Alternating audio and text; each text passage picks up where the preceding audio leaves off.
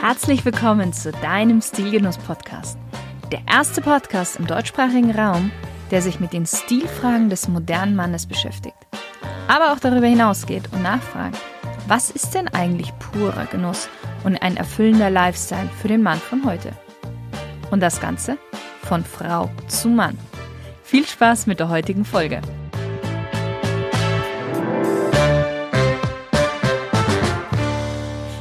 Hallo liebe Stilgenusshörer. Heute habe ich eine Besonderheit mal wieder und zwar habe ich nicht nur einen Interviewgast, sondern ich habe diesmal gleich zwei Interviewgäste.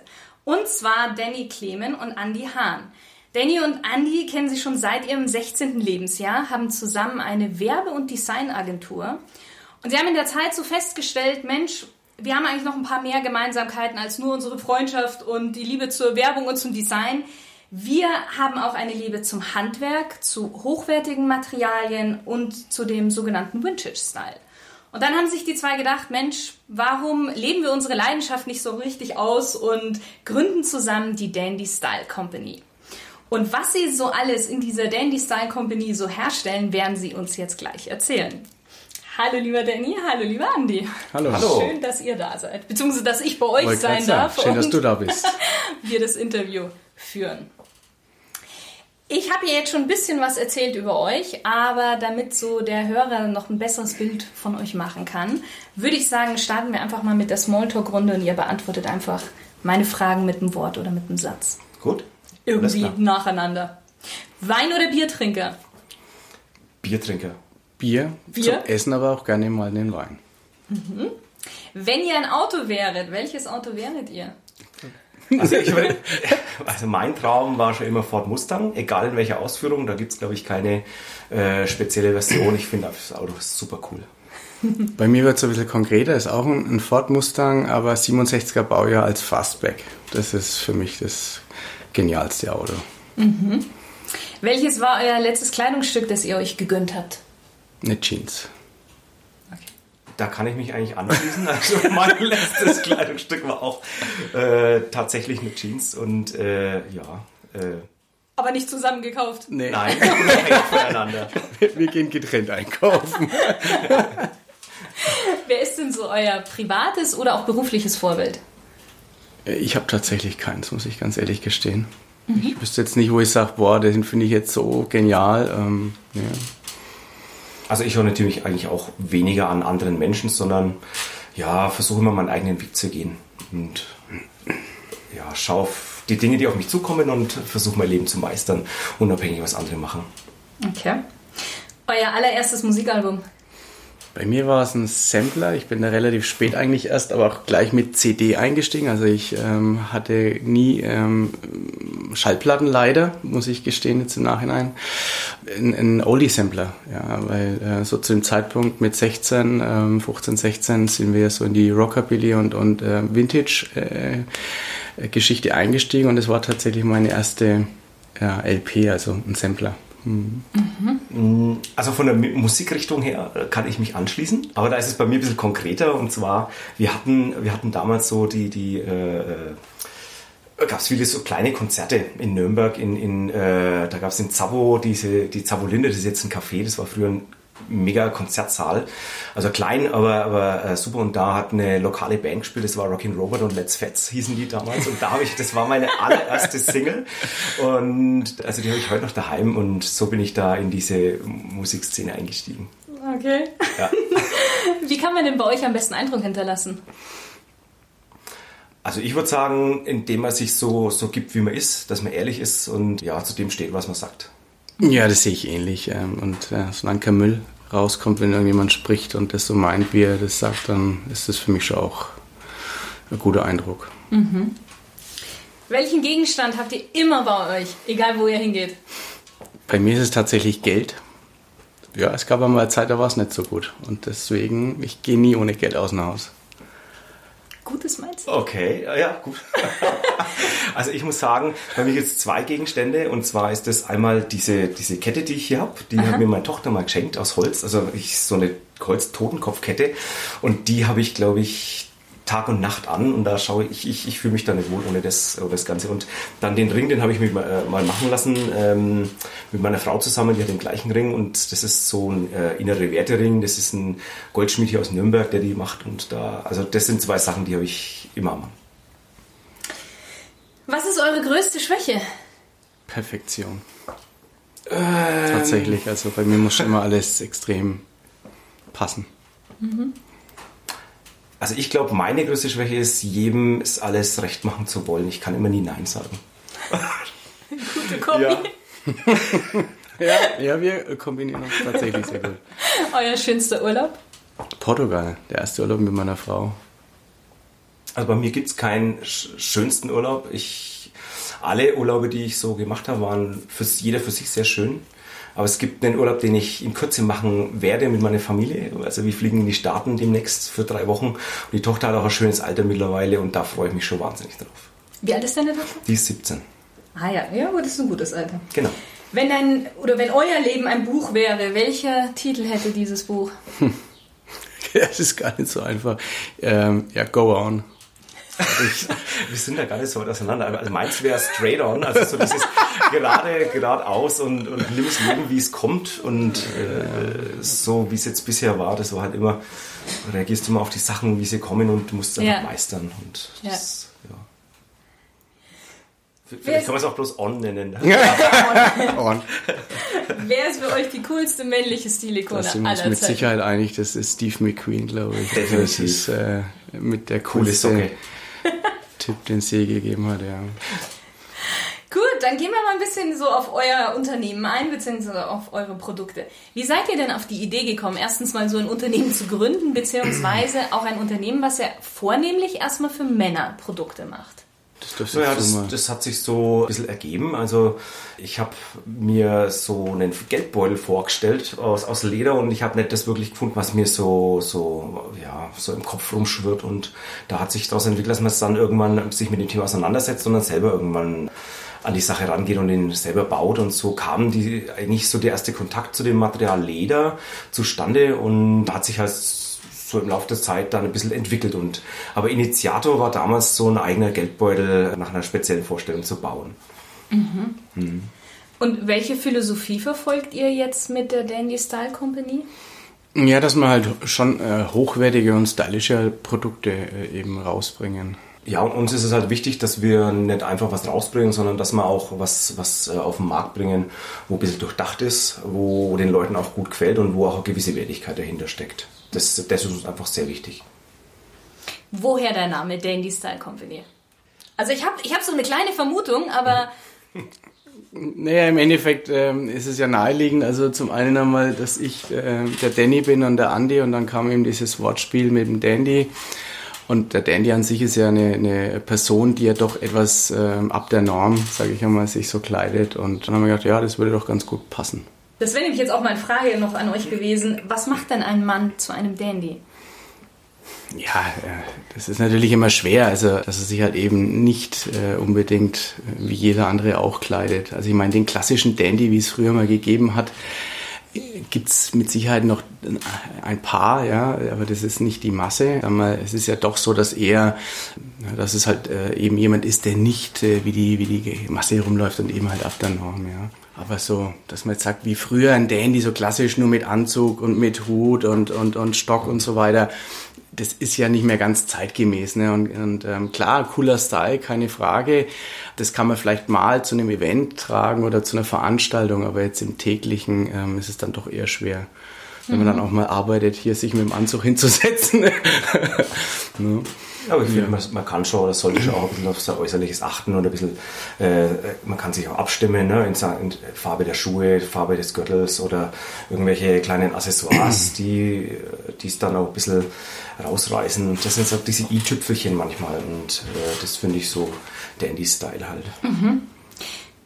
Eben, ihr beide seid ja auch, ich sag mal schon, ihr habt schon einen gewissen Stil. Wann habt ihr euch denn angefangen, für Stil zu interessieren? Beziehungsweise, was ist für euch Stil? Wie würdet ihr das definieren? Also bei mir war das tatsächlich zu dem Zeitpunkt, wo man so diese Rockabilly-Szene da irgendwie für sich entdeckt hat, also so eben 50er-Jahre-Style mit Tolle rumgelaufen ist. Und es war mit 16 in etwa, würde ich jetzt mal sagen, 15, 16. Und ab dem Zeitpunkt hat man sich halt eben dann schon genau abgestimmt, so also die Jacke zu den Schuhen und ähm, äh, na, dann irgendwie Cappy musste dann zur Jacke passen und äh, das war so eigentlich bei mir der Zeitpunkt, wo ich eigentlich so einen Stil entdeckt habe, ja. Also, mhm. Naja, bei uns ist es ja eh so, dass wir uns da in der Zeit auch kennengelernt hatten. Das, das kann ich jetzt auch eigentlich so beantworten, ne? in, in, in der Art und Weise, dass man halt da dann auf sein Äußerliches achtet und in der, so einer Gruppierung ein bisschen unterwegs ist und dann halt schaut, welche Schuhe zieht man denn dazu an oder äh, was für Jacke gibt's denn da in dem Style und so hat sich das halt irgendwie ergeben. Ne? Und es war damals nicht so einfach wie heute. Ja. Ne? Also da gab es halt einen Laden in Nürnberg, der dann so ein bisschen so äh, Creepers und Chucks und so, wo man dann kaufen konnte. Ja, es also, gab auch was so Secondhand-Laden, ja, wo du alte genau. Baseballjagden aus also, Amerika mhm. kaufen konntest. Und was, da warst du dann froh, dass da, da, da, deine Größe vielleicht dabei war. Und äh, hoffentlich auch die Farbe, weil da, da gab es dann vielleicht drei, vier Jacken, wenn du, wenn du Glück hattest. Also, also die Auswahl war damals sehr überschaubar und die Möglichkeit auch. Es gab kein Amazon Amazon, es gab keine, keine äh, Geschichten, die du übers Netz bestellen kannst. Ebay oder sowas gab es ja nicht. Ebay war noch nicht. Also da gab es halt tatsächlich ne? Second-Hand-Shops, ja. Da haben wir so, so diese Cocktail-Sackos da, ne? Ja. Also ziemlich cool, so in Pastellfarben und so sind wir damals rumgelaufen. Ja, das, das heißt, ihr wart richtig tief drin in dieser Szene. Voll. Absolut, also, ja, ja. naja. naja. Also, äh, es ging dann schon so weit, also ich hatte auch in der Rockabilly Band damals gespielt und, und ähm, es war, wir waren da schon tief verankert irgendwie in der Bandszene. Ja. ja. Hast du Musik oder gesungen? Also äh, Musikinstrument gespielt oder Musik gesungen? Kontrabass. Kontra okay. Ja. Und erfolgreich? Naja, also ich sag mal, die Szene ist überschaubar, aber und es hat eine Menge Spaß gemacht. Wir waren auf ein paar Konzerte, die wir gegeben hatten. Aber ja, es hört sich sau in, in der Szene also, wahrscheinlich schon erfolgreich, ja. Was meint ihr denn? Wie wichtig ist es denn heute noch Stil zu haben? Ja, das ist immer wichtig. Ich meine, das ist ähm, klar, gibt es mal Tage, wo man jetzt allein nicht irgendwie sich ähm, mega, also Style sowieso nicht, aber jetzt irgendwie da mega aufbrezelt, sondern wo man halt einmal ein wenig legerer vielleicht rumläuft. Aber trotzdem, finde ich, sollte man schon immer darauf achten, so was man eben anhat und sich da nicht irgendwie gehen lässt. Und da fühlt man sich auch besser. Einfach, ja, wenn ich mich vernünftig kleide und wenn ich das Richtige anhabe, was zu mir passt, wie wenn ich jetzt irgendwie da im letzten Sandler-Outfit, sage ich jetzt einmal bös gesagt, mhm. äh, rumlaufe. Ja. Mhm. Ja, es ist also genauso, wenn du irgendwie rausgehst. Ich muss ja nicht immer, es muss ja nicht immer so sein, dass du sagst, ich gehe so gedresst raus, sondern ähm, ich gehe halt einmal auch irgendwie leger außer Haus oder, oder gehe mal auf die Straße oder und da soll es aber trotzdem auch ein bisschen stimmig sein alles. Ne? Und äh, ansonsten würde ich mich da glaube ich auch nicht wohlfühlen. Also ich, ich finde es schon wichtig, dass man sich ein bisschen stylt. Gehen wir noch mal kurz auf das Wort Dandy ein. Was meint ihr denn, wie viel Dandy sollte ein Mann heute noch sein, wenn man jetzt auch den Dandy so ein bisschen so im klassischen Sinne betrachtet? Ja, das wird schon schwer. Aber ja, ist, wie gesagt, also ähm, das fängt schon an, dass, dass solche Dinge dann häufig wie Gürtel und Schuhe oder so Accessoires, die man halt an sich trägt, dass es halt einfach stimmiges Bild gibt, dass es zusammenpasst. Und deswegen ist es schon wichtig, dass das jeder für sich auch ähm, wahrnimmt, ja. Also deswegen sollte schon jeder ein bisschen einen Dandy in sich haben. Ne? Ja, so ein Hauch Gentleman mit eigenem Stil sollte schon jeder ein bisschen in sich tragen. Ja. Was ist denn bei euch ein absolutes No-Go bei einem Mann? Die klassischen äh, Sandalen mit weißen Sportsocken, würde ich einmal sagen, das äh, geht überhaupt nicht. Höre ich irgendwie und, des ähm, Öfteren. Ich finde teilweise natürlich auch solche Trends, äh, wo dann die Schuhe hochge äh, die, die Hosen hochgekrempelt sind, Tunsch und dann da Sportsocken drin sind, ist auch ja, nicht unbedingt so mit weißen ja. äh, weißen Socken. Genau, ja. Also man muss auch nicht jeden Trend mitmachen. Ich meine, klar, die, die jüngere Generation ist da vielleicht ein wenig anders, aber also ich, ja. also ich weiß noch, ich weiß noch, da gab es ja so Gruppierungen, ne, äh, wo wir unterwegs waren in der Jugend. Und was damals eigentlich No-Go war, das ist ja Fokuhila, ne? Also ja, so genau. Vorne das geht gar nicht. lang also, und Oberlippenbart ja, und so weiter.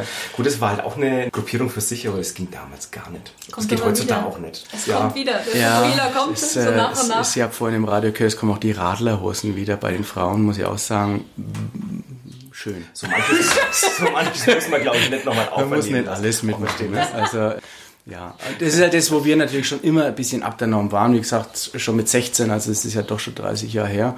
Äh, eben nicht wie alle anderen rumgelaufen sind mit äh, Schulterpolster, Sackos und was weiß ich was, ne? so 80er Jahre und so weiter dann auch noch. Das haben wir gar nicht mitgemacht. So. Also ich mhm. meine, äh, das ist also von dem her machen wir heute auch nicht jeden Trend mit, sondern das, was uns halt gefällt, was uns passt, wo wir sagen, ja, da fühlen wir uns wohl und ob es jetzt dem anderen gefällt oder nicht, ist mir ehrlich gesagt ziemlich wurscht. Mhm. Ist aber trotzdem interessant, dass manche Trends ja plötzlich wieder so auferstehen und so eine, so eine Renaissance bekommen, ja. Naja, klar. Ja. ja gut, ich meine, in der Mode, wir hatten alles. Es, eigentlich, es gibt ja fast nichts Neues mehr mhm. und deswegen muss es ja irgendwie, es wiederholt sich ja. Es ist bloß immer spannend für die Jugend von heute, für die ist es ja Neuland. Und ja. da sagst du dann auch, ja, das war ja vor 20 Jahren schon ja. schlimm. ja. Bei euren Produkten, kommen wir mal zu euren Produkten. Würdet ihr sagen, ist das mehr Trend oder ist es schon Lifestyle, eure Produkte? Also ich würde es eher als langlebiges Lifestyle-Produkt sehen. Also kein Trend. Genau, sehe ich genauso. Ist schon Lifestyle. Weil sich es eben auch über,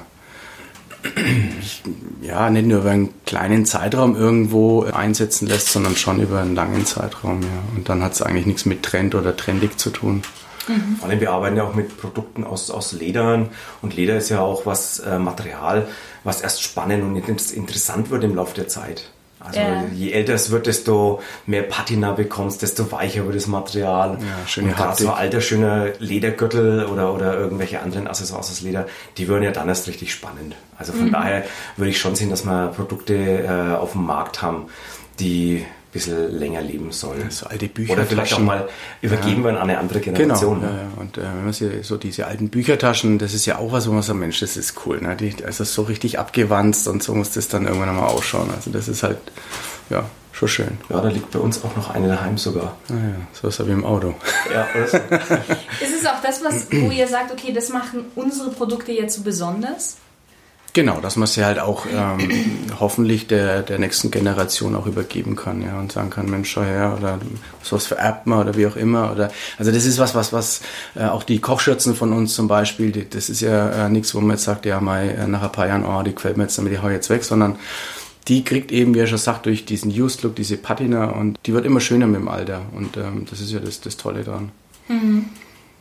Wir sitzen ja jetzt gerade hier bei euch in eurer Werkstatt, Schrägstrich Atelier, sage ich mal, sind umgeben von ganz, ganz vielen Produkten von euch, also Schlüsselanhänger, Gürtel, Tassen und so weiter.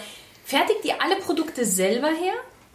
Fast. Also aus Leder machen wir tatsächlich alles selber. Ähm, klar müssen wir das ein oder andere zukaufen, also wie jetzt Schneidebretter oder sowas. Wir haben jetzt hier keine Schreinerei, wo wir jetzt Holzbretter, mhm. aber veredeln die dann noch so ein bisschen mit eben Ledergriffen zum Beispiel.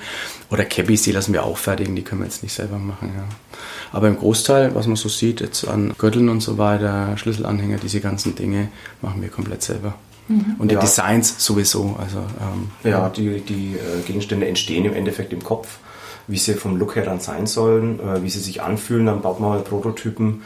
Wir schauen halt auch ein bisschen drauf, dass, dass wir so kleine Details haben in den Produkten, die halt so den Style ein bisschen von uns auch widerspiegeln. Ne? Wo, dass man zum Beispiel das 20. Lineal auf dem Markt mit, einem, mit so, einer, mit so einem äh, Faden zusammengebunden sieht, sondern dass man das ein bisschen anders konstruiert, ein bisschen anders baut. Ist vielleicht nicht jedermanns Geschmack in dem Moment, aber da wollen wir uns halt ein bisschen abheben auch. Und die Produkte, was wir halt äh, hier, hier machen, zum Beispiel die Cognac-Lederfarbe, Leder, Leder, Lederprodukte, die werden alle von Hand gefärbt auch. Und da ist halt jedes Stück für sich dann auch ein Unikat weil äh, die Farbe, die, die tragen wir von Hand auf und, da, und jedes, jedes Leder hat so in sich auch seine Struktur und da ist jeder Gürtel ein bisschen anders und das macht es ja gerade irgendwie ja, schon spannend. Ne? Mhm. Wie kann ich mir denn den Entwicklungsprozess bei euch so vorstellen, wenn es um ein Produkt geht? Gibt es da jetzt einen von euch beiden, der so mehr der Designer ist, der andere ist mehr so der der Ausführende oder. Ja, das ist bei uns so eine Eigendynamik, das Ganze. Ne? Da kommt dann einer mit einer Idee rein und wenn wir sie beide dann gut finden, dann äh, wird erst einmal ein bisschen gebrainstormt, wie nennen Sie es ja? ja, genau. Und dann gehen wir einfach ran und bauen einfach mal so ein, so, so ein Teil und schauen wir es uns an, wie fühlt sich's an, wie schaut's aus und äh, so entsteht dann auch ja, Produkt für Produkt an sich. Ja. Ja, und da ergänzen wir uns auch immer ganz gut. Also ähm, wir sind beide sehr kreativ, also das äh, liegt uns irgendwie. Und handwerklich geschickt. Und handwerklich fit. Also wir können eigentlich beide beides, ja. Klar gibt's für uns schon ein bisschen Aufteilung äh, für das eine oder andere, aber im Großen und Ganzen ist es so, dass wir da schon die Produkte zusammen dann verfeinern. Wenn der eine eben einen Vorschlag bringt, dann sagt der andere, ja, finde ich gut oder finde ich eben nicht gut und dann muss man es ausdiskutieren und dann sehen wir am Ende, wo man dann auch äh, mal einen Test macht und sagt, so jetzt machen wir mal eins, das ist ja das Gute, weil wir es eben selber machen können mhm. und nicht irgendjemanden produzieren lassen müssen, dass man mal ein, zwei Prototypen vielleicht macht, äh, bringt es mal mit auf eine Messe, zeigt die mal bei irgendeinem Event und dann sieht man schon, wie ist die Resonanz oder wie ist das Feedback. Ne? Und wir haben auch tatsächlich Produkte, die äh, wir auf Kundenwunsch fertigen, ja, also wo dann der Kunde sagt, Mensch, ich habe hier einen Freund, der braucht jetzt eine Tabaktasche zum Beispiel, ne? Oder Gitarrengurt, ne? Oder Gitarrengurt. bemalten Totenkopfschädel drauf oder so. Ähm, mhm. dann dann macht man sowas halt auch. Ne? Und das irgendwann ist halt da das erste Mal und sagt man, ja, das ist eine coole Idee und äh, die Resonanz ist gut, jetzt nimmt man das Produkt halt auf. Oder es bleibt bei einem Einzelprodukt. Das geht ja, oder manchmal, manchmal stößt man auch während, während ein ähm, Entwicklungsprozess dann auf seine Grenzen oder an die Grenzen des Materials, auch wo man sagt, das lässt sich nicht so bauen, wie wir es uns mhm. vorstellen, dann geht man vielleicht einen anderen Weg oder verwirft die Idee wieder. Also das ist immer ganz unterschiedlich. Ja. Also auch so ein bisschen so Try and Error mäßig, also einfach mal testen und dann. Genau. Das lässt sich, genau. glaube ich, gar nicht vermeiden. Ne? Es, es, liegt doch einiges dort hinten im Regal, was du nicht unbedingt sehen willst. Ja, oder wo vielleicht auch ganz spannend ist, ne? Also, wo man sich gedacht oh mein Gott, was habe ich da bloß dabei gedacht? Schnell weg. Aber wir haben es aufgehoben. Also das kommt ja auch vor. Ja, ich meine, das hatten, ist ja normal. Wir hatten jetzt zum Beispiel bei der letzten Messe, wo wir jetzt waren, hat man die Frage nach den Lanyards von einer, von einer Frau. Ich sagte auch, ja, ihr habt ja bloß Männerprodukte, sowas für eine Frau zu entwickeln. Und du wirst lachen, wir haben, wir haben sogar so ein Produkt hier hinten im, im, im Kästchen liegen, ja. wo wir gedacht haben, da machen wir was Filigraneres mit dem mhm. Fischhook dann in, äh, nicht in Messing, sondern haben den dann veredeln lassen, verchromen lassen. Und das ist so ein Lady-Produkt und ist dann wieder ganz spannend, wenn du so auf sowas angesprochen wirst und denkst, naja, da hatten wir mal so eine Idee, ne? Hat es aber nicht weiter verfolgt, aber vielleicht lebt sowas ja dann wieder auf. Ja. ja. So. Welche Aspekte verfolgt ihr denn bei der Herstellung? Ihr habt jetzt schon so ein bisschen was genannt, aber. Ja, also wir versuchen schon auch Materialien zu verwenden, die ähm, hier aus Deutschland oder aus Europa kommen. Äh, legen wir sehr viel Wert darauf, dass das Leder, das bekommen wir aus Italien und dass das einfach hochwertiges Material schon ist und ähm, langlebig halt einfach dadurch auch ist. Das ist uns schon sehr wichtig. Ja. Ja, und oder die Tassen auch, ne? Das ist auch ein deutscher Fabrikant, genau. der diese Emaille-Tassen fertigt und nichts irgendwie aus Übersee. So, lieber zahlt man da dann auch ein paar Euro irgendwo mehr, aber das liegt uns schon am Herzen. Mhm. Ja, das ist also eigentlich bei den ganzen äh, oder bei den meisten Zukaufprodukten so, ne, dass man da, wir haben ein sehr tolles ähm, Halbleinen auch aus, aus Deutschland gefertigt oder eben halt auch eine Kooperation, wo man das Messer, wir haben so ähm, Kochmesser auch. Mhm. Ja, das ist alles, wie gesagt, aus Deutschland. Mhm. Mhm. Wie sieht denn so euer Dandy Style Company Kunde aus? Sind es hauptsächlich Männer? Na, das stimmt gar nicht einmal. Also wir haben auch mittlerweile sehr viele Frauen, also das ist unglaublich. Also zum einen haben wir auch natürlich ähm, als Geschenk für einen Mann. ja. Wir hatten, wir hatten letztes Jahr eine Messe, das, die, die ging so kurz vor Weihnachten hin und dann, dann stehen da halt auf einmal ähm, drei Frauen im Hof, die äh, dann eine Schürze für den Papa kaufen. Ja. Aber auch im, im Bar- und Servicebereich oder wir haben eine Goldschmiedin jetzt erst, der, die unsere wir sagen eigentlich mittlerweile schon immer Kochschürze, weil ich glaube, mittlerweile ist wirklich der Anteil schon fast 50-50, dass man es zum Arbeiten nimmt, ja.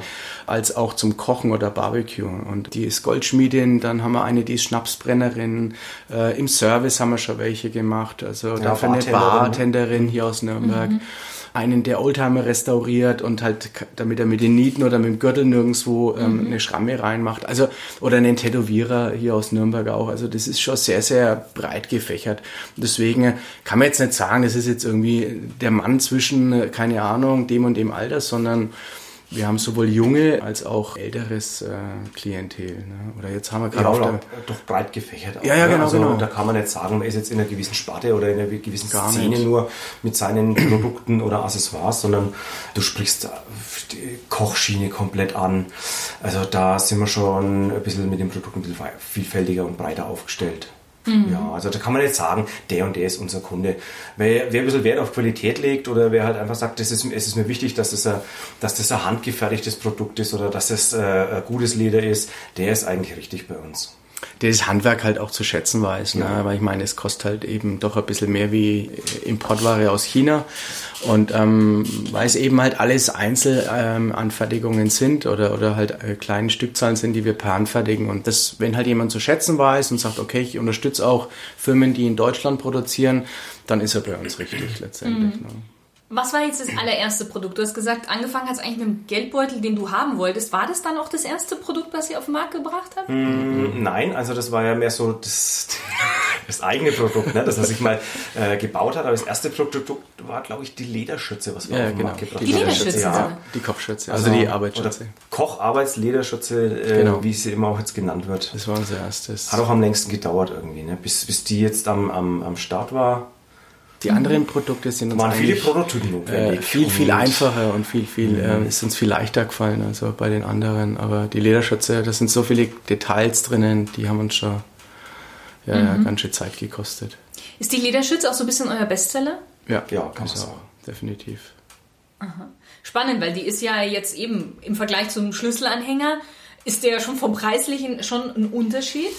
Ja, schon, aber es ist halt auch was Außergewöhnliches. Ähm, es ist gut durchdacht. Wir haben uns da lang Gedanken drüber gemacht, wie wir die machen, äh, damit die auch wirklich sich ordentlich tragen lässt, weil es ist ja nicht gerade leichter als jetzt eine Stoffschürze.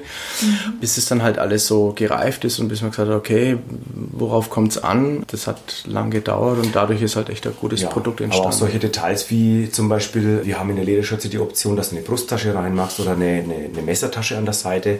Wie äh, macht man die, Schürze, äh, die, die äh, Tasche. Ja. Und da hat man auch Prototypen gebaut, wo man gesagt hat, das schaut vom Style her nicht schön aus, das gefällt uns nicht. Und dann haben wir da viel rumprobiert. Also bis die jetzt dann auch diese ganzen Features und Funktionen hat, wie wir sie jetzt auf dem Markt haben. Und auch das Tragesystem, dass die Träger über die Schultern gehen und nicht äh, so eine Lederschürze im Nacken hinten reinschneidet. Also das, und dass es dann hinten auch am Rücken schön verstellbar ist und stylisch ausschaut.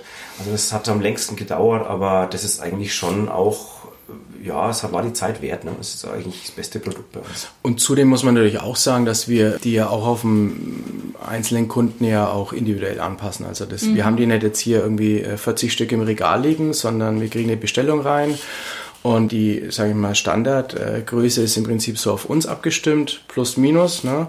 Aber wenn jetzt dann halt eine zierliche Frau kommt, dann braucht die natürlich eine ganz andere Größe. Äh, die will vielleicht bloß über die Knie die Schürze haben. Oder wenn jetzt halt ein bisschen ein stämmiger Mann kommt mit zwei Meter, dann ist das natürlich einfach ein andere, äh, anderes Maß. Und dann machen wir die Riemen länger, dann passen wir das dementsprechend halt an.